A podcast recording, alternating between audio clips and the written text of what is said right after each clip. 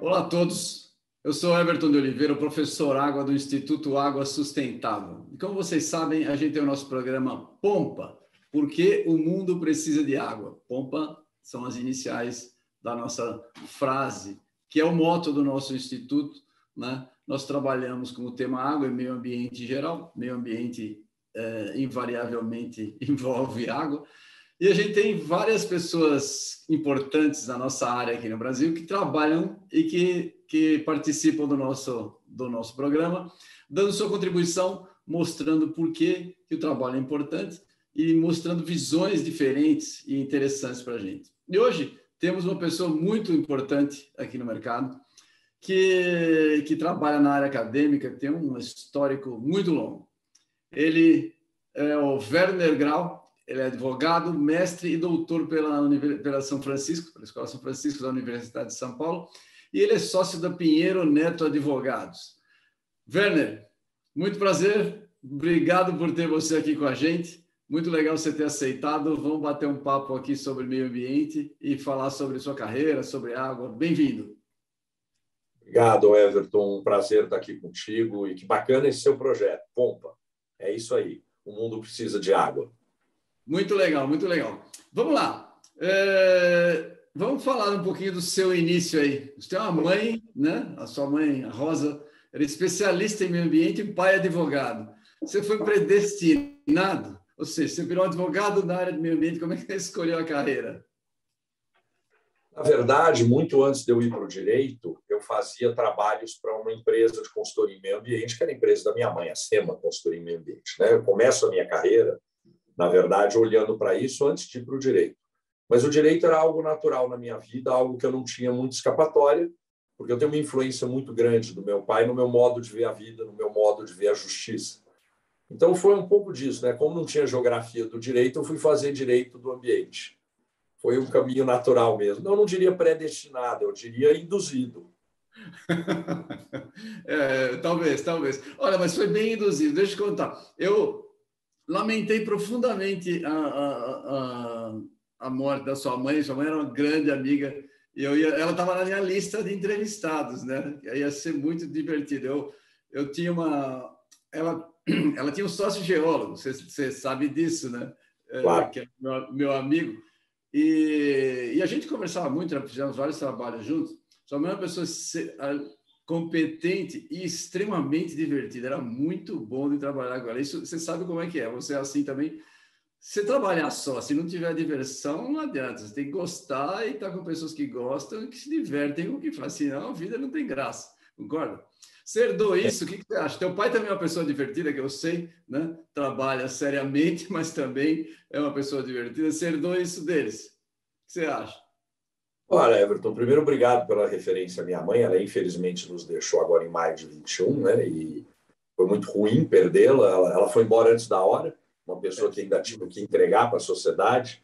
Muito. Uh, eu sem dúvida eu aprendi com eles, com ela e com meu pai, eu aprendi valores que são valores que eu trago de viver a vida de uma maneira positiva, de viver a vida de uma maneira construtiva, né? Evidentemente eu tenho aqui as minhas adaptações a partir do que eles me trouxeram mas sim, primeiro eu gosto muito do que eu faço. Eu tenho no direito ambiental, eu costumo dizer que eu me defino por quatro coisas na vida. Né? Eu sou pai da Bia, antes de mais nada. Né? Esse é o meu grande projeto de vida. O, o, o, eu chamo carinhosamente meu pequeno monstrinho, que de pequeno já não tem nada, já tem 26 anos.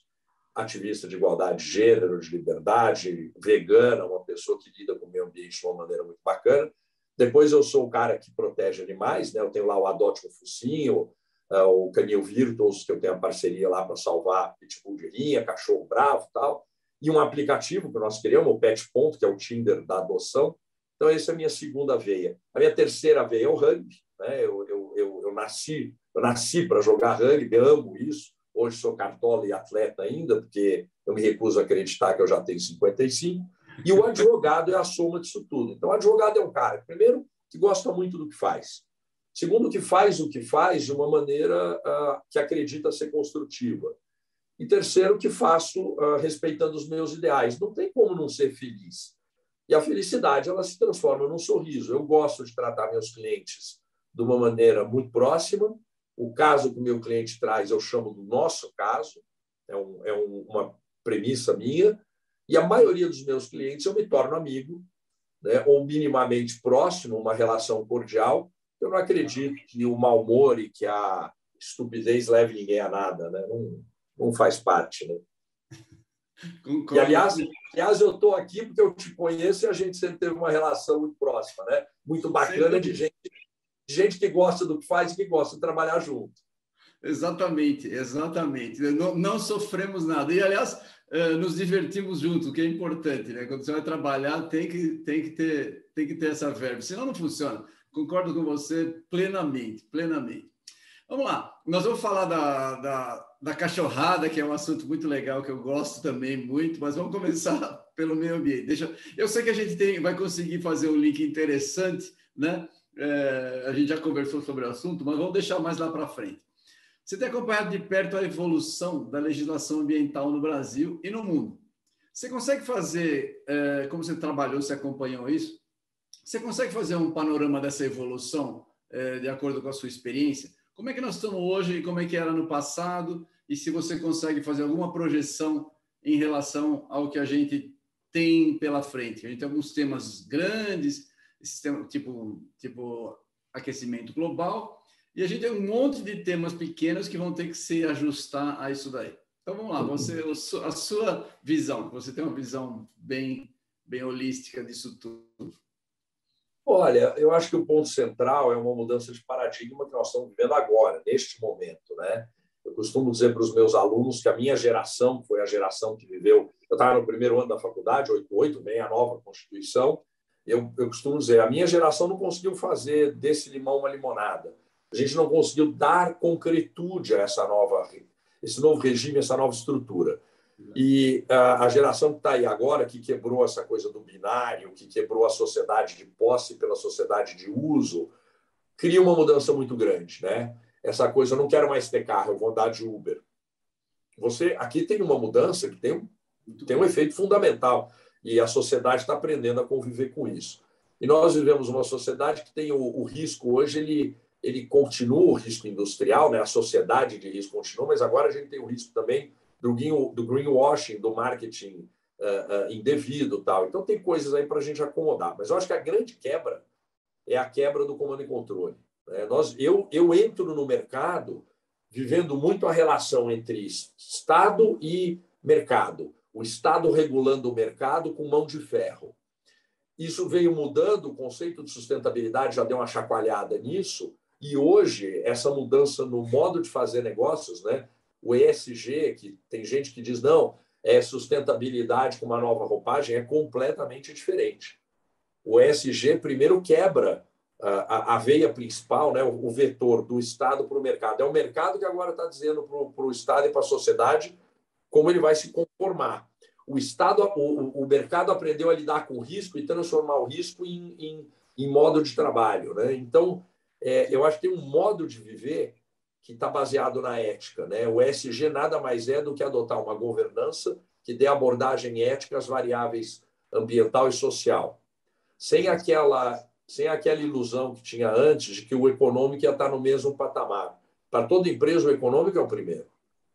E eu dou um tratamento ético para esta equação de produção econômica sobre as variáveis ambiental e social. Eu acho que essa quebra é muito bacana. Então, mudança do clima, por exemplo, entra nisso. Enquanto nós ficássemos discutindo mudança do clima a partir de uma perspectiva do Estado controlando a atividade do mercado, você sempre nivela por baixo. O, o lado, o lado perverso da lei, do, do, do, reinado da legalidade, eu sempre digo é isso. Eu crio a lei, eu digo, ó, daqui para baixo é ilegal, daqui para cima é legal. Ninguém vai muito acima porque você perde competitividade, você gera custo adicional, você gera risco adicional. No momento em que você tira a estrutura do que eu digo ser uma foto, que é a foto da legalidade, e coloca no filme, no filme da vontade social, da melhor tecnologia, da busca incessante pelo melhor resultado, que você depois vai monetizar fazendo a entrega disso para a sociedade para fazer o seu produto melhor, e aqui é que está o pulo do gato, né? eu faço investimento se ele trouxer resultado, aqui nós temos uma, um diferencial interessante. E aí o céu passa a ser o limite. Então, eu acho, Everton, que nós, infelizmente, nós já estamos há muito tempo no mercado, nós dois, nós vamos ver isso. Eu queria ter 22, 25 anos agora. Eu queria participar dessa mudança de maneira mais ativa. Né? Mas nós construímos uma base para isso. Então, eu acho que temas como mudança do clima, biodiversidade, que são os macro, vão entrar dentro de um novo modelo de negócios. E, a partir daí, nós vamos poder criar regulações de mercado que vão cuidar. E o tema pequenininho continua no comando e controle. Eu ainda vou precisar ter uma licença ambiental. E nela, eu vou discutir, no âmbito do comando e controle, o Estado me diz o mínimo. E a partir disso, o mercado diz: bom, e o que mais? Isso é um modelo de negócio SG. Isso tem uma conclusão, que é o perigo que a geração que está aí vai viver. Nós não podemos cair na tentação de transformar regras ESG em lei. Em lei, isso. Porque aí eu nivelei por baixo de novo. ESG não é cumprir lei, nem é filantropia, é um espaço no meio que eu chamo de propósito. E vou te dar um exemplo rápido. Uma indústria de alimentos. Indústria de alimentos, ela tem o um propósito, você identifica o propósito de uma empresa em quatro perguntas. A primeira é, para que, que existe uma indústria de alimentos? E olha que coisa romântica e bonita. Ela só existe porque um dia se percebeu que havia uma demanda por alimentos. Então, eu produzo alimento para quê? Para matar a fome das pessoas. Então, a rigor, a indústria de alimentos ela faz parte de um sistema cujo ideal é a erradicação da fome. O ideal é todos terem condição de consumir aquele produto, ela vende muito mais e ninguém passa fome. Que lindo! Esse é o propósito. Quem vai lá todo dia, como é que busca isso? Quem vai lá todo dia, como é que desenvolve sistemas para o alimento ser cada vez mais barato, ser cada vez mais acessível, ser cada vez melhor? Eu entreguei um propósito para a carreira dessas pessoas. Terceiro, como é que a sociedade me vê? A sociedade tem que me ver assim, como um instrumento de entrega de um determinado resultado. E aqui um comentário: para a indústria de alimento está fácil. Para a indústria de cimento, habitação, por exemplo, infraestrutura. E aí eu gosto muito de um exemplo, que eu acho que é o melhor de todos. Tem indústria que achou o seu propósito fora daquilo que seria o original. A Coca-Cola começa como um remédio e ela poderia ser um produto para matar a sede. Ela não vende nem remédio, nem matar a sede, ela vende bem-estar. Então, o propósito da Coca-Cola é trabalhar nessa variável, não na variável realidade, mas na variável percepção. E aqui, então, como é que a sociedade me vê? E, por fim, como é que eu posso ser o melhor que eu posso ser dentro do mercado? É o benchmarking. Então, eu acho que esse novo espaço é um espaço bonito de eu dar sentido para as coisas. Nós fomos fazer a faculdade, era engenharia, medicina ou direito, e aí as variáveis, administração, odonto, arquitetura tal. Nós não tínhamos muito caminho, não. Nós fomos. Você me perguntou se eu era predestinado, talvez você tenha sido isso. Eu não ia dar certo como médico nem como engenheiro, me sobrou direito. Essa molecada que está aí vai trabalhar em coisas que a gente nem imagina. Uhum. Eles vão criar. E eles vão criar, na minha leitura, um mundo melhor, diverso, igual e, e, e, e, múltiplo. Eu acho que isso é bárbaro. Então, respondendo à sua pergunta, estamos num momento de círculo virtuoso, precisamos aproveitar. Eu concordo, concordo com você, gostei, da, gostei muito da sua, da, sua, da sua colocação. Mas deixa eu fazer uma pergunta para o pessoal, muita gente que assiste o, o, nosso, o nosso programa aqui, é, é mais ligado à área de engenharia, então a parte de direito uh, precisa ser um pouquinho mais destrinchado. É, é, o seguinte, quando você falou, e esse é um ponto extremamente importante, quando a gente faz uma lei, a gente passa uma régua, basicamente é isso aí, né? Você passa uma régua e ela, e ela tende a ser denominador comum, não é isso? Ela passa a pegar o, o mínimo, é o que você falou, e muita gente não enxerga isso. Então, você deixa, então você passa a cumprir uma regra, se você cumpriu, não interessa mais o meio ambiente, você passou de, você deixou de pensar no meio ambiente. Isso é muito importante, porque você saiu, tirou da iniciativa pessoal para uma decisão puramente de comando e controle novamente. Ou seja, você de alguma forma eh, diminui a contribuição de cérebros. E é, é o que você falou, no mundo novo que a gente está vivendo, com internet, você permite que muito cérebro participe das coisas. E quanto mais gente pensando, muito mais chance de você ter resultados melhores. Não é isso? Então, explica para a gente a história da lei, como é que a lei funciona para as pessoas enxergarem o porquê que é o mínimo. É exatamente isso, Everton. O que, que acontece? Quando eu crio uma lei, eu diferencio o bem do mal, o certo do errado, o legal do ilegal. Isso é uma extrapolação de um conceito. Isso é uma coisa que eu acho bárbaro e que pouca gente na, na faculdade de Direito hoje se debruça sobre isso. Eu tenho um conceito, um primeiro núcleo, que é o núcleo moral. São aqueles valores que eu trago comigo, que são, em, são os dogmas, que eu não discuto. Mas para viver em sociedade, eu tenho que me conformar a um conceito que é um conceito ético. Né? Se nós temos um clube, você cria a regra para viver. Numa família, tem a regra, o que pode e o que não pode. A partir dos valores, você vai criar princípios.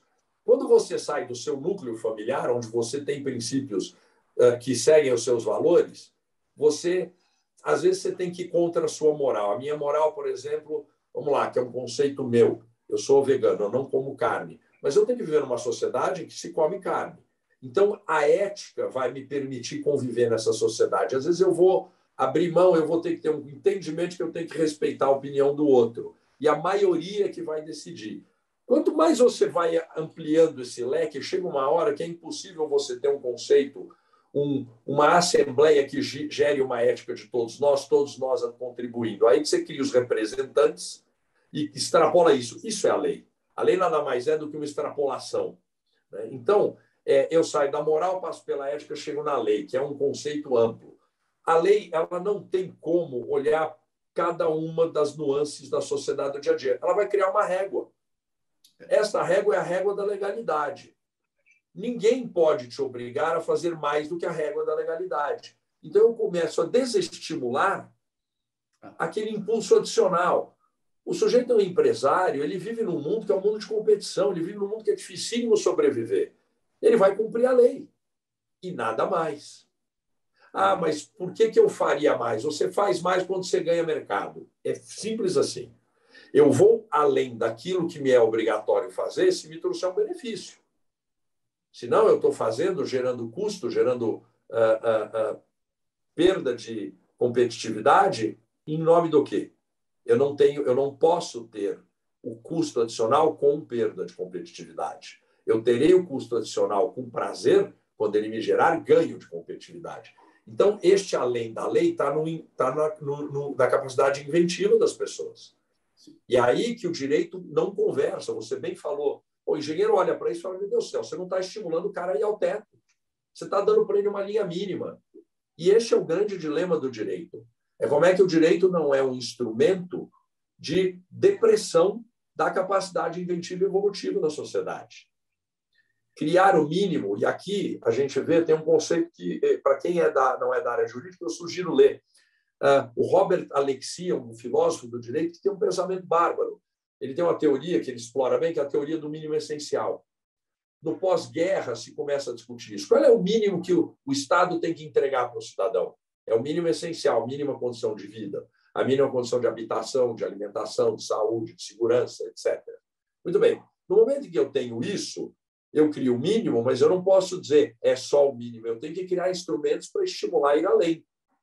Então, na lei, você começa a trabalhar com, incentivos fiscais, com normas de indução tributária, você tem os elementos na relação Estado-mercado. Mas tem coisas que, se o, mercado, se, o, se o Estado puser a mão, ele tira a essência, que são as regras de disputa e de conformação de mercado. Entre o comando e controle e o mercado puramente livre, tem aqui o espaço regulatório. O que, que a gente fez com, com agora com, com o ESG? O Banco Central criou, através do Conselho Monetário, criou a consulta pública 85, 86, 87, e o Conselho Monetário Nacional criou as novas resoluções que direcionam uma política ESG. Mas ele só direciona e o mercado tem liberdade para desenvolver. É isso que faz a sociedade caminhar para frente ou para usar uma expressão que eu gosto, me desculpe, é claro. que faz o mundo girar na melhor direção. Eu concordo, concordo com você plenamente, concordo com você plenamente. Essa, essa é uma é, e essa é uma evolução de, de, de, digamos assim, uma mudança de paradigma importante, porque ela envolve uma mudança cultural. E mudança cultural é muito lenta, né? Você sabe bem disso. A gente está numa fase de mudança, mas se enquanto é uma fase de mudança, tem uma efervescência e algumas coisas é, vão sobrar, porque você tem que transformar isso em, em algo factível e, e, e, você começa a selecionar resultados, né? É, mas a essência de participação do mercado na decisão, mas na decisão de melhorar, que é o que a ESG promete, é bem interessante. Vamos, vamos perguntar uma coisa da sua área. Como a gente sabe que os sistemas ambientais são complexos e, e atualmente, mais do que antes, envolve, é, demanda envolvimento de comunidade, e principalmente investimento de tempo e dinheiro, como é que os advogados e as leis podem ajudar nisso daí? Principalmente os advogados, né? Porque muitos dos advogados trabalham exclusivamente na, na base da lei, são extremamente legalistas e, pelo que eu estou isso aí pode não dar muito certo, principalmente em meio ambiente, né? A gente sabe disso, você tem acompanhado.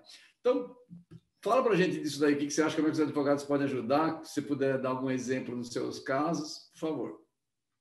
Olha, é um negócio muito bacana que, eu, eu a, que os advogados vivem hoje, porque assim, a atividade do advogado, o advogado tem que ser um positivista. O que, que quer dizer isso? Ele tem que olhar a lei e tomar a lei como norte. E a gente aprende na faculdade de direito, a gente tem que estudar, todo advogado passou por isso, tem que ler uma obra que é uma Bíblia, que é o de teoria pura do direito do Hans Kelsen. E tem lá a pirâmide do direito, que ele põe a hierarquia das normas, tal. Aí chega aqui em cima é a Constituição, e depois acima teria a chamada norma fundamental, que são valores que guiam a atividade. Hoje, o advogado pode trabalhar com isso, com a norma fundamental, que, no meu, na minha visão, no nosso sistema, são dois, na maioria dos sistemas são esses dois, alguns flexibilizando em casos extremos. São o direito à vida e o direito à dignidade. O, o professor Guido Soares, que era professor de Direito Internacional da USP, de quem eu tive o privilégio de ser orientando no mestrado, ele dizia o seguinte: no futuro, o direito se dividirá em duas vertentes: o direito do ambiente e os direitos humanos. O resto vai ser derivada. Porque é isso mesmo, eu tenho que garantir o meio ambiente que nos permita viver. E eu tenho que garantir dignidade de vida, não só do humano, aqui é a discussão, mas vamos partir do humano. E o resto vai ser forma de, de obtenção desses dois resultados. Então, para o advogado que é da área de meio ambiente hoje, ele tem que trabalhar, no meu modo de ver, é o seguinte: primeiro, ele tem que ser claro para o cliente. Você tem aqui a linha do positivismo, que é a linha que te permite sobreviver e conviver com o Estado regulador no sistema de comando e controle. Mas no mercado você só sobreviverá se você for além. Este ir além precisa ser estruturado de uma maneira, primeiro, que não fira aqueles princípios e valores que você tem aqui embaixo no comando e controle. Você tem que subir aqui a régua sem ferir premissas que você já adotou. Segundo, você tem que fazer isso sem gerar risco para você. E aqui que está o trabalho para o advogado.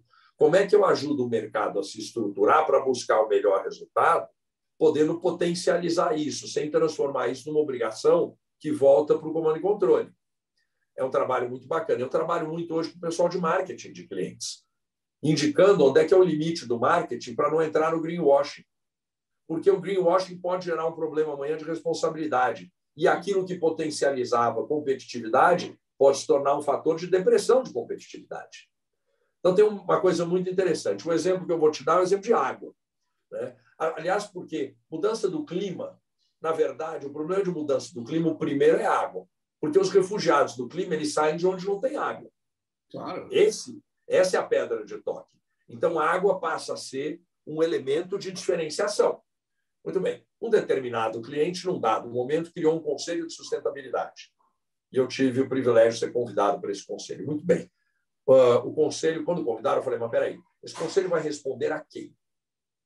Porque se ele, se ele responder uh, a alguém que não tenha poder de decisão, ele não vai ter função. Não, vai responder direto a, ao conselho de administração. Então, tá bom.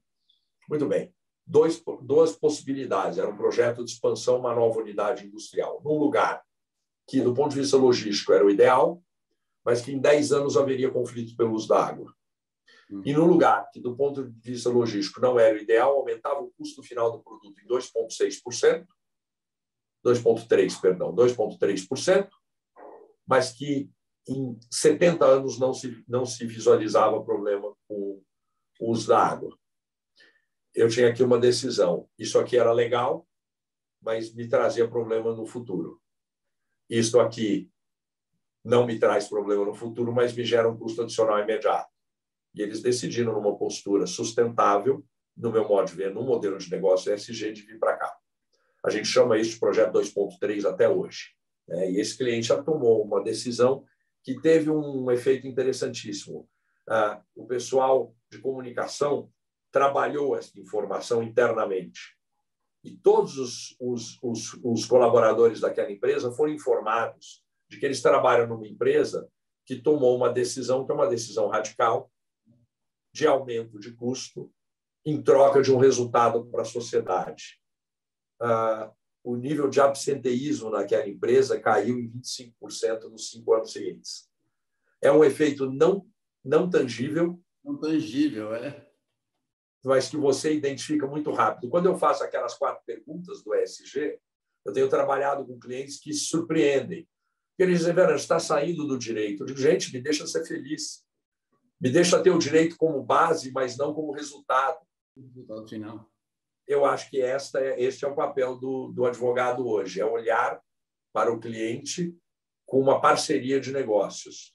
Nós vamos enfrentar juntos determinados problemas. Você, meu cliente, tem a solução para, pelo menos, postergar esse problema ou até ajudar a resolvê-lo. Você pode tomar o limite da lei, eu te, eu te mostro esse, e daqui para frente vamos tratar aqui para cá vão tratar como custo até chegar na lei. Da lei em diante, vão tratar como investimento. E vão capitalizar esse empreendimento, esse investimento. Eu vou te ajudar nisso. É interessante, muito interessante esse ponto. Eu não tinha, não tinha pensado nisso. Eu tenho, eu tenho visto, é, por exemplo, em caso de, de, casos práticos de ESG, que o é problema, na minha, na minha visão, muitos do, dos empresários que estão trabalhando na área, bons técnicos, indubitavelmente, mas eles têm uma visão que muitas vezes falta a, uma visão mais global que possa mostrar, como você mostrou, você fez seria uma decisão de elevar custo, que em geral é o limitante maior, né? Sim. Mas foi uma decisão que no final das contas foi melhor para a empresa como um todo. Então, a gente tem decisões, por exemplo, de, de eu trabalho bastante com o uso de água. E o uso de água hoje é uma forma é, muito muito ruim. A gente tem situações que as pessoas usam a água de acordo com a lei e a, e a lei ela não é benéfica para o meio ambiente e não é benéfica para o futuro do recurso. Não é benéfica.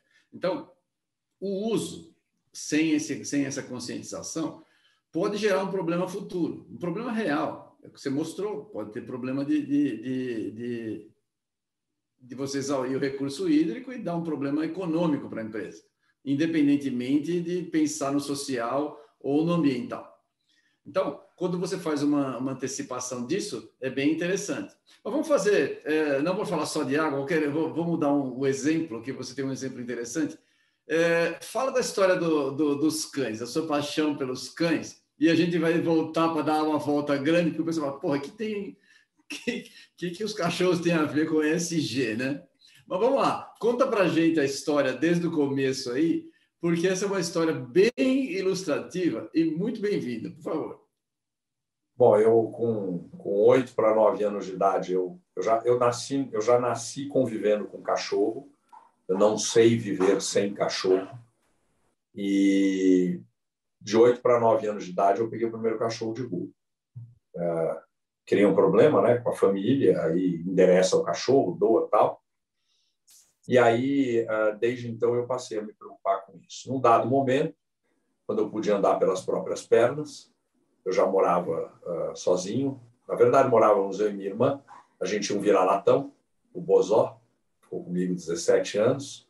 Uh, e eu peguei uma dálmata na rua, perdida. E ela veio prenhe, teve seis filhotes. Eu estava com o tornozelo quebrado, precisei trocar o gesso duas vezes, porque eles comeram o gesso, os filhotes. E aí fui doar os filhotes, teve todo um trabalho. Uma, uma das filhotes voltou, porque a pessoa para quem é, que adotou disse que ela não tinha se adaptado, na verdade ela estava com um problema, uma, um problema de saúde sério e a pessoa não queria cuidar. E aí esta dálmata, aqui em Bessinger, vulgo Lesma, ficou 15, 15 anos na minha casa e cuidando dela. Ah, chegou um momento que eu resolvi parar de fazer no, no, no, varejo, de pegar um por vez, botar em casa e arrumar um, um lar e aderir a uma iniciativa que é o Adote um Focinho. Né? Primeiro, primeiro passei a contribuir com com, com o Pé, o Projeto Esperança Animal, que é um projeto genial da Gabi Toledo uh, uh, e do Carlos Rosolém. Aí uh, eu fui procurado por três amigas que tinham lá uns cães numa área, num imóvel invadido que o, o proprietário tolerava. Uh, e esse cara vendeu o imóvel, o novo proprietário falou: vocês têm 30 dias para sair. Fomos procurar um lugar, apareceu um mecenas que doou um espaço, fizemos um mutirão, montamos um canil. E aí eu tinha cães já, eu cuidava de cães em várias clínicas, em lar temporário e tal. Peguei tudo, levei tudo para Adote um Focinho. Ali eu centralizei, o Adote um Focinho está aí até hoje, é uma iniciativa. Hoje nós temos lá 160 cães. Numa época eu montei um segundo abrigo, que depois eu consegui diminuir e, e, e centrar no Adote um Focinho. Eu cheguei a cuidar de 400 cães. Uh, até que um dia jogaram uma pitbull na minha garagem com um beijo de vida, a Tata, a Tata Bull. A Tata foi a minha grande paixão canina. Uh, amo todos os. Eu amo qualquer cachorro, o, termo, o verbo é esse, amar. Mas a Tata tinha uma relação uh, ridícula comigo, de, de próximo. Infelizmente, a Tata foi embora no dia 6 de dezembro de 19, um câncer ela levou com 12 anos. Mas com a Tata eu aprendi a cuidar desses cães que são estigmatizados então, hoje eu tenho um projeto junto com a Kelly e o Alejandro lá no Canil Virtuals. A gente tem 38 uh, ah, cães sob minha guarda, são mais ou menos 20, os outros são de outros protetores que têm o mesmo perfil. São pitbulls de linha, cães. Eu tenho dois Rottweilers que vieram de abandono, provavelmente porque tiveram momentos de agressividade diante de maus tratos, né? Esse tipo de cão.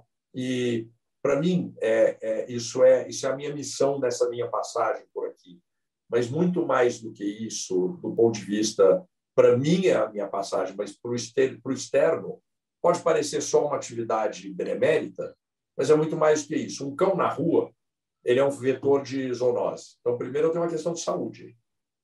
E o Estado não dá conta, o Estado é omisso, não resolve. Então, estou fazendo um papel de substituição do Estado. Então, o primeiro ponto é esse, a questão de saúde. A segunda questão ambiental. Nós estamos falando do meio ambiente urbano, né? O, o cão, o gato, esses animais domésticos, eles se aproximaram do ser humano e uma relação que era utilitária se tornou emocional. Então, Saint-Exupéry, no Pequeno Príncipe, já explicava, é responsável por tudo aquilo que cativas. Então, eu entendo que o ser humano tem o dever de cuidar desses animais. Né? E aqui, então, eu estou fazendo um trabalho que tem um caráter ambiental. Tem um caráter ambiental, tem um caráter de saúde, portanto, ele é absolutamente ESG. Né? É, é, é, nós temos até agora uma campanha lá no Canil Virtus, porque nós estamos mudando o canil para um lugar muito maior tal. Eu saí pedindo dinheiro por aí, eu pedi dinheiro para muito empresário, dizendo: olha, eu quero que você faça aqui do seu bolso, eu não quero da sua empresa, não. Eu quero uma contribuição de natureza ESG. Não é só de natureza humana, de uh, uh, uh, aquela coisa do, do coração. Eu quero mais do que isso. Eu quero que você comece a entender que você tem que ter uma postura SG diante do mundo e da sociedade. E deu certo. Ainda precisamos de. Falta ainda muito recurso, mas vamos chegar lá. Então, eu, eu, eu vejo esse tipo de atividade como uma coisa inserida no contexto SG. O SG não é só da empresa, não é só da instituição financeira que impõe na cadeia de produção. O SG é nosso no dia a dia, é do poder público também. É, mas eu gosto, tenho gostado bastante da sua posição aqui, que é o seguinte: eu, eu sou é, por princípio, eu acho que é, é, essa sua iniciativa, você está falando, não, estou fazendo, mas você está fazendo algo que, que é intrínseco e devia ser para todas as pessoas. Você tem que fazer o bem, independentemente de, do Estado fazer. Hoje em dia claro. tem uma, essa história de, de, de, terceirização do bem. Não, cobra do Estado. Não tem que cobrar do Estado. Você tem que ter a iniciativa, vai e faz. Né? Eu já fiz isso com a educação muitas vezes você faz e pronto. Se todo mundo faz, funciona. E aí você tem como exemplo, nada melhor do que exemplo para que as pessoas sigam o que é o que é correto. E você faz. Você tem uma justificativa racional extremamente interessante e, e perfeitamente aceitável sobre os cães e pelo SG. Ou seja, as pessoas têm que dar dinheiro no bolso. É, é uma história que as pessoas falam, onde é que tem incentivo fiscal para fazer isso? Ou seja, como é que eu vou tirar um dinheiro que eu já ia gastar de qualquer maneira, né? Não, não. Isso, é, isso é nobre. Isso também é nobre, mas aí é, é, é, a tese do Milton Friedman, né? lá de 1970. O papel do mercado é gerar resultado e o Estado tributa isso para gerar efeito ambiental e social. Mas e eu, cidadão, a sociedade civil, onde ela se localiza aqui? Né? Onde ela se, se coloca? E ela tem que se colocar numa posição de responsável. Né? É responsável por tudo aquilo que cativas. Você é responsável pelo mundo ao seu redor. Né? Tem muita gente que. Isso é uma coisa que eu gosto muito. Tem um texto do Peter Singer, de 76, que ele fala é, que as pessoas contribuíam no, nos Estados Unidos para um, a fome num país, as crianças passando fome num país lá na, na, na, na, no Oriente Médio, na Ásia, sei lá, em algum lugar. E aí ele diz: Pois é, enquanto isso tem uma pessoa morrendo de fome na porta da sua casa. Isso é responsabilidade nossa. Nós vivemos num sistema que não é ideal. Se fosse ideal, todos seriam, todos seriam nele inseridos. Aqueles que foram expurgados do sistema, que se tornaram os párias do sistema, nós temos que dar uma, um senso lógico. No meu modo de ver, como é a economia a força motriz, nós temos que dar um senso econômico. Eu vou voltar no exemplo do cachorro para dizer uma coisa que você, você vai dizer, poxa, é mesmo, que, é o que as pessoas têm me dito. Nós temos uma estimativa de 40 milhões de animais domésticos abandonados no Brasil. Quando a gente adota um cão ou um gato, o ticket do primeiro mês dele é, em média, de 350 a 400 reais. E aí, por mês, mais uns 250 reais a 350 para manter o bichinho com alimentação adequada, veterinário, banho e tal. Então, se eu pensar em 400 reais por mês, vamos fazer a conta para 40 milhões de bichos, eu estou falando em 4 bi mês de mercado. É lógico que tem gente olhando para isso que quer ter esse bicho adotado. Por isso, por exemplo, nós criamos um, um aplicativo, né? Uh, um grupo criou um aplicativo, eu sou o conselheiro desse aplicativo, para garantir o senso de proteção animal, que é o Pet Ponto, que é o Tinder da adoção. Você pegou um bicho na rua, Everton, porra, eu quero doar para alguém, não conheço, não sei. Você sobe o bicho no aplicativo, põe fotinho dele, preenche um cadastro e diz onde você está. Entrou alguém que queira, já tem mais de 5 mil pessoas que baixaram o aplicativo. O cara quer adotar um bicho, ele entra lá, preenche o mesmo cadastro. Deu match? Deu match com mais de um, por geolocalização, eu digo quem é o que está mais perto. Aí esse cara te procura. Se você quiser, você toca sozinho a adoção. Se você quiser o meu suporte, eu te ajudo a identificar se ele é um adotante adequado, o termo de adoção, eu tenho lá no, no, aplicativo, lá você pode puxar meu termo de adoção, a gente faz cursos explicando como doar, papapá. O que, que é isso? Estou substituindo o Estado? Estou. Mas, na verdade, se você parar para pensar, eu estou dando um senso lógico para essa atividade que começa pelo meu senso de responsabilidade, mas que ela se multiplica de maneira exponencial quando você vê que tem um mercado aí. O catador de papel, que ficava lá catando papel e tentando vender de porta em porta, no momento que eu coloco numa cooperativa, coloco num ciclo de reciclagem de papel, eu trouxe esse cara, ele se tornou um agente econômico, um agente de transformação econômica e social. Então, essa é a lógica que nós temos que seguir. E não adianta eu achar que eu fazendo o meu, tá bom. Eu tenho que ajudar, você está muito certo. Eu tenho que educar, eu tenho que dar o exemplo e eu tenho que participar. Senão, que, que sentido teve minha passagem por aqui? Qual foi o propósito de eu passar por aqui? Concordo, concordo completamente contigo. Muito, muito legal. É importante você fazer, fazer esse link com ESG para as pessoas poderem entender. Né? É, o mercado está começando a, a despertar para ESG. Né? É, você tem trabalhado, como é que você vê que a gente consegue trabalhar para incorporar isso na cultura das empresas de um modo geral. Não as grandes empresas estão começando a incorporar, mas ainda você não tem isso em todo o, o lugar, né? E como que a gente consegue evitar o greenwashing, seja ele intencional ou não? Olha, primeiro é como é que faz, né? O mercado vai ter que se adequar, porque quem determinou e o verbo é esse que a gente vai viver uma cultura ESG é quem tem o dinheiro. São os fundos de investimento e as instituições financeiras. Lá atrás, as instituições financeiras já começaram isso com os princípios do Equador, quando elas diziam: esse tipo de empreendimento eu não vou financiar, eu não quero tomar esse risco. Lógico que nós estamos sempre falando de risco. Nós vivemos, desde a segunda revolução industrial, nós vivemos a escalada do risco versus a escalada do controle. Toda vez que o controle anda de mãos dadas com o risco, a gente consegue empreender. Toda vez que o risco descola do controle, eu começo a ficar inseguro. É natural que seja assim. Então, o que, que eu vejo, perdão? Eu vejo que ah, o grande mercado vai fazer andar, e como sempre é, né, os grandes fazem andar, sobem a régua e impõem isso ao mercado. Então, A empresa média e pequena, ela não vai fornecer para esse cara, ela não vai captar recursos. Ela tem que fazer. Bom, como é que ela faz? Ela precisa fazer esse exercício de olhar para dentro. A minha base é atender a lei. Já atendi, estou tranquilo com isso.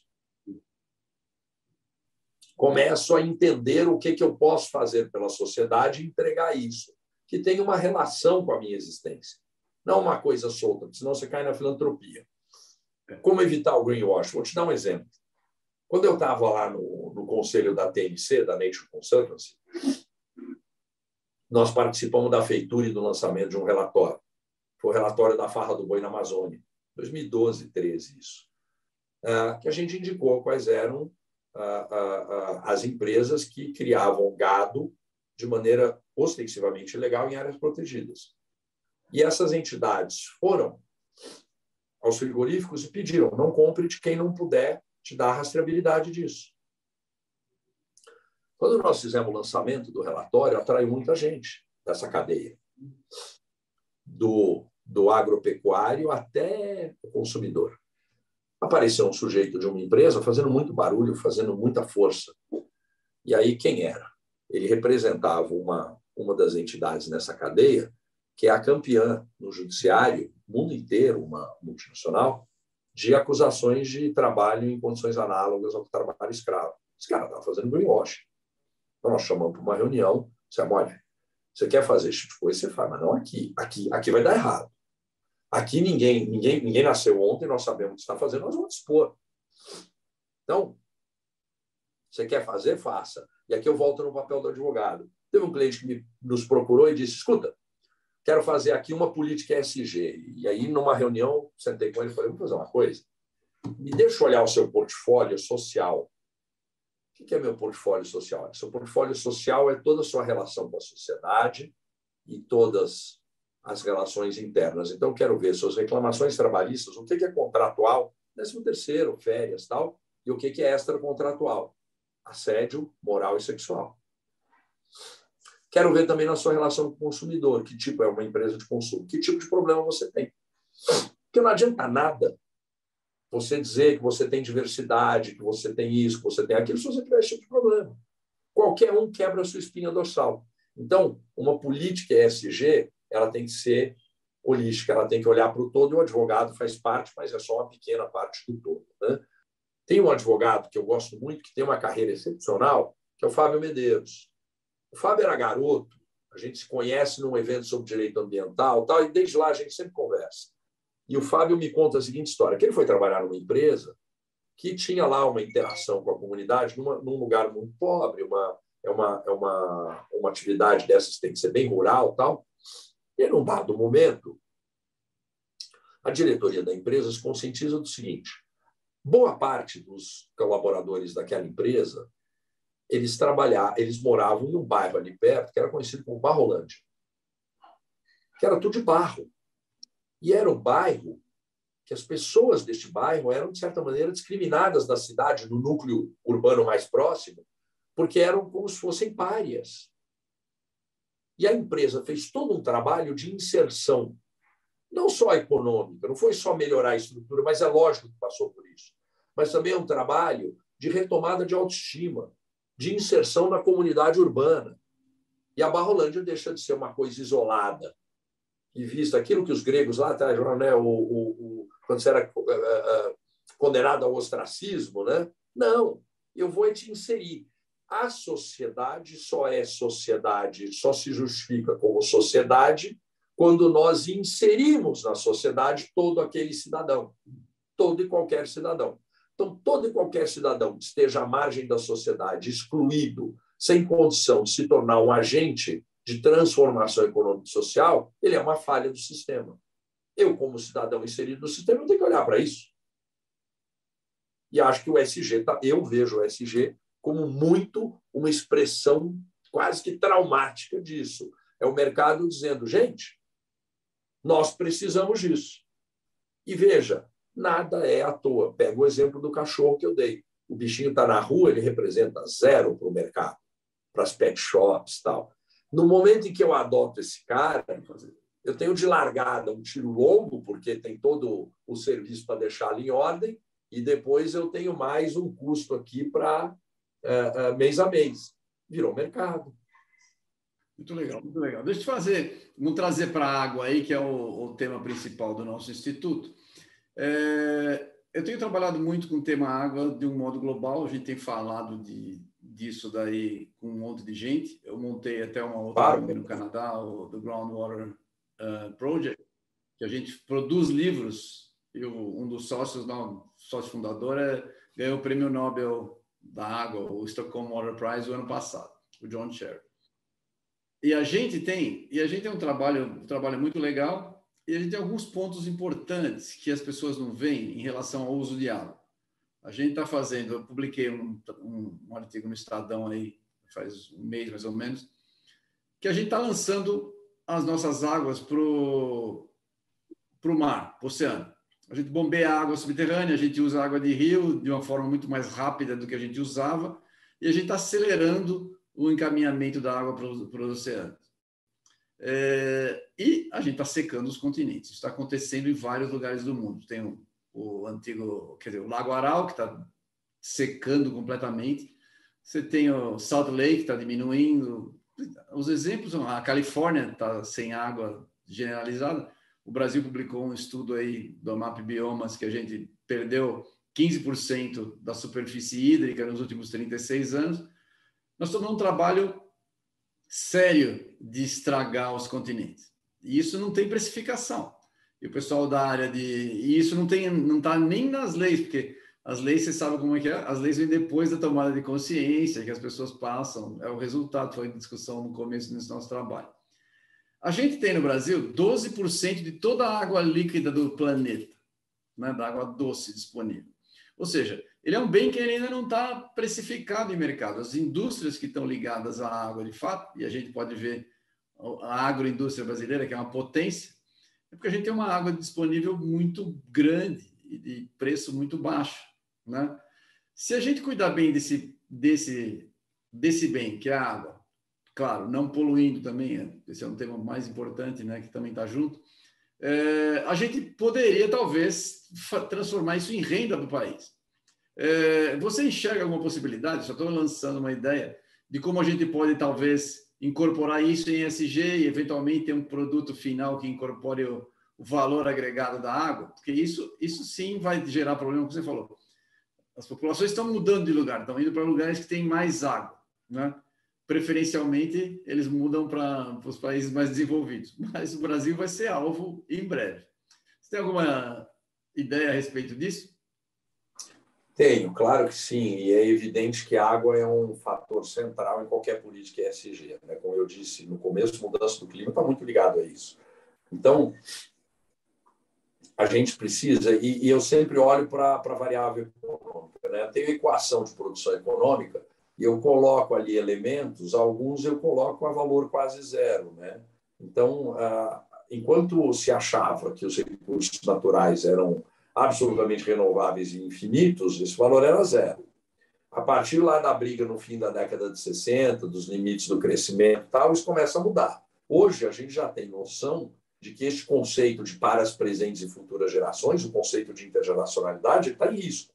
Segundo a WWF, faz todo ano a, a lista lá do, do dia que a gente exaure a capacidade de reprodução dos recursos, de renovação dos recursos naturais, Desde 29 de julho, nós estamos aqui no, no déficit esse ano.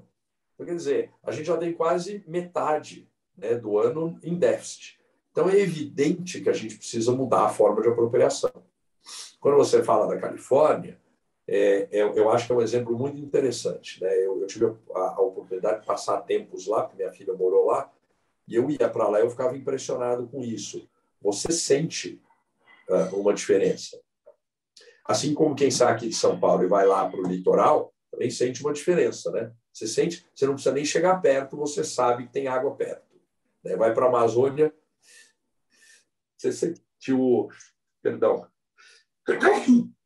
você sente a diferença, né? Então, neste cenário, o que eu vejo é que conservação da água atrelada a pagamento por serviços ambientais é um caminho. O outro é conservação da água dentro de uma política de existência e inserção social e empresarial. E aí entra no SG. Então, eu tenho que ter as políticas em que eu me beneficio do, da conservação da água, e aqui o pagamento por serviços ambientais é um negócio muito claro, e eu tenho uma política ESG. Vamos pegar o agro. O agro é um dos uh, uh, usuários intensivos de água. Como é que ele otimiza isso? Se ele traz isso para dentro de uma política ESG, isso vira métrica para reduzir o custo de captação de recursos. Eu vou à instituição financeira e digo: olha, meu vizinho ali, você deu recursos a ele, é uma taxa X. Eu tenho uma política de controle de água muito mais interessante. Cadê a sua política ESG para melhorar aqui meu custo de captação desse recurso? É o mercado regulando o mercado. Então, eu acho que sim, é necessário. Água, na parte ambiental, no meu modo de ver, é o elemento central, ligado à mudança do clima, ligado à conservação da biodiversidade, ligado à conservação da vida. Nós não sobrevivemos sem água. Então, nós precisamos ter isso muito claro no dia a dia e na determinação dessas políticas. O projeto 2.3 é um projeto ligado a isso. Vamos dizer que eu precisasse financiar aquela obra eu me sentiria muito à vontade para ir a uma instituição financeira com esse cliente a tiracolo para dizer, olha aqui, esse é seu custo de captação de recursos. Olha a beleza do meu projeto. Eu quero, custo, eu quero que você me ajude a reduzir esse prejuízo. Trabalha comigo nisso e vamos fazer o marketing juntos. Sim. Que também dá segurança financeira, porque você tem um, um, uma, uma vida para o negócio muito mais, muito mais certa, né? Claro, claro. Eu aumentei a longevidade do negócio. É. a minha ideia é a seguinte: a gente tem, por exemplo, um custo de uso de água, porque a gente tem muita, relativamente mais baixo, se, e o mundo não tem intenção de fazer um custo de água, porque os países que não têm água não têm interesse nenhum em fazer uma inclusão de custo de água no negócio. O custo da, da Califórnia, por exemplo, é altamente subsidiado. Come frutas da Califórnia nos Estados Unidos inteira, né? Com, com valor altamente subsidiado. Ela custa muito mais do que a, o valor final dela. Né? Claro. Então, são distorções impressionantes de mercado, que talvez o SG ajude a, a mexer com isso, porque ele vai começar a trazer luz para onde não tinha. Esse é um ponto Sim. Que, eu, que eu vejo.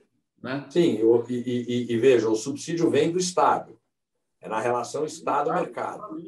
Então, o mercado vai ter que começar a dizer não para o Estado para determinadas situações. E aí é aquela coisa que é a política de governo. Né? Eu quero gerar emprego aqui, então, a partir das políticas de Estado, que estão de, postas no texto normativo, eu crio a política de governo. A política de governo é uma política de estímulo, de incentivo. Assim como tem muita gente discutindo o incentivo à, à indústria de uh, automóveis, que trabalha com os, os, os não renováveis, né, os, os hidrocarbonetos, é, que querem trabalhar, dizem que a indústria, que o governo tem que estimular a indústria do veículo elétrico, eu posso ter gente dizendo, não, você não tem que estimular aqui que falta água, esta indústria. Essa indústria tem que ir para o lugar que tem água. É você, não pode, você não pode ficar subsidiando. E aí, enfim, aí, Everton, é uma coisa que assim, nós precisaríamos sentar um dia numa mesa, né? e tentar identificar todas as variáveis. Esse é o problema. É, eu acho, eu acho. Vale a pena, vale a pena. A gente tem. É, isso vai acontecer. Né? É só uma questão da gente se antecipar e tentar trabalhar de forma adiantada. Isso vai acontecer, não tem muita dúvida, é, mas não está muito claro, porque as pessoas não estão enxergando. A grande variável, que é água subterrânea, que é 98% da água doce do, do, dos continentes, ela é muito mal entendida. Ela é muito mal entendida, é muito, porque ela não é vista. Então, quando seca um reservatório, é fácil você entender. Mas quando seca um aquífero, ninguém vê. Ninguém vê isso. O que não é visível não é problema, né? Isso é uma noção muito errada. Né?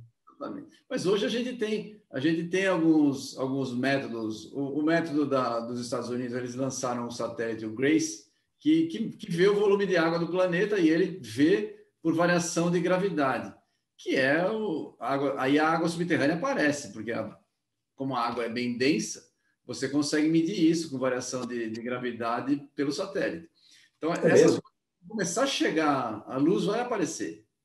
Por isso que acho que valeria a pena se mexer e fazer alguma ação para a gente ter ações no, nas empresas nacionais aqui que trabalham com bastante água de forma antecipada. É bom negócio. O Everton, eu acho que nós temos dessa conversa, no mínimo, já uma conclusão. Eu vou, eu vou pegar alguém da minha equipe, do pessoal que trabalha comigo com águas, nós vamos mastigar um texto, vamos mandar para você, para você contribuir, vamos publicar isso em algum lugar. Vamos começar a provocar esse debate. Fechado. Tá bom, eu estou fazendo isso já com, tô, com prazer, a gente faz isso daí. Muito legal. Essa, essa é uma causa importante e, e eu acho que a gente tem, a gente precisa ganhar corpo nessa causa, né? E é com divulgação inicial, não tem para onde correr. É isso aí. É isso aí. Tá bom. Bom, o... perdão. Werner, o nosso tempo, infelizmente, está tá no final aqui, mas foi uma conversa extremamente produtiva, muito legal, como sempre, bater um papo com você. Por favor, faça suas considerações finais. Te agradecer pela, pela oportunidade desse debate, que é um debate extremamente construtivo, né? um debate necessário para a sociedade. Eu me sinto privilegiado por ser procurado por um veículo que tem uma capilaridade como o seu e que trata de um tema tão importante, que é o tema, como eu disse, o tema central na minha visão: água, ninguém vive sem. Então, eu, desde a primeira vez que eu te ouvi falar no Pompa, eu, eu, eu, eu aderi, eu até repito por aí, né? É, eu acho que a gente tem uh, a necessidade de tratar o tema. E para mim é um prazer participar desse momento de reestruturação dos negócios que pode ser um vetor de solução do problema. Muito bom estar aqui contigo. Obrigadíssimo. Muito legal. Obrigado a todos. Estão agradecendo a presença do Werner Grau. Foi muito bom o bate-papo. Gente, vocês, por favor, vocês vão ter todos os links aí do, do, do PET é, e todo o material que ele, que ele vai colocar do site. A gente vai deixar para vocês acessarem. Por favor, nós vamos fazer a divulgação. Vejam o material. O Werner faz um trabalho muito legal na área ambiental, na área é, de cuidar dos animais, inclusive essa, independentemente de ser uma área profissional, ele está dando o seu empenho pessoal e o seu talento por uma causa nobre como todas as outras. Fernando, um prazer bater um papo contigo aqui. Muito obrigado e parabéns pelo seu trabalho, como sempre. Um trabalho muito bem feito. Obrigado. Eu que, eu que agradeço, fico à disposição. Abraços.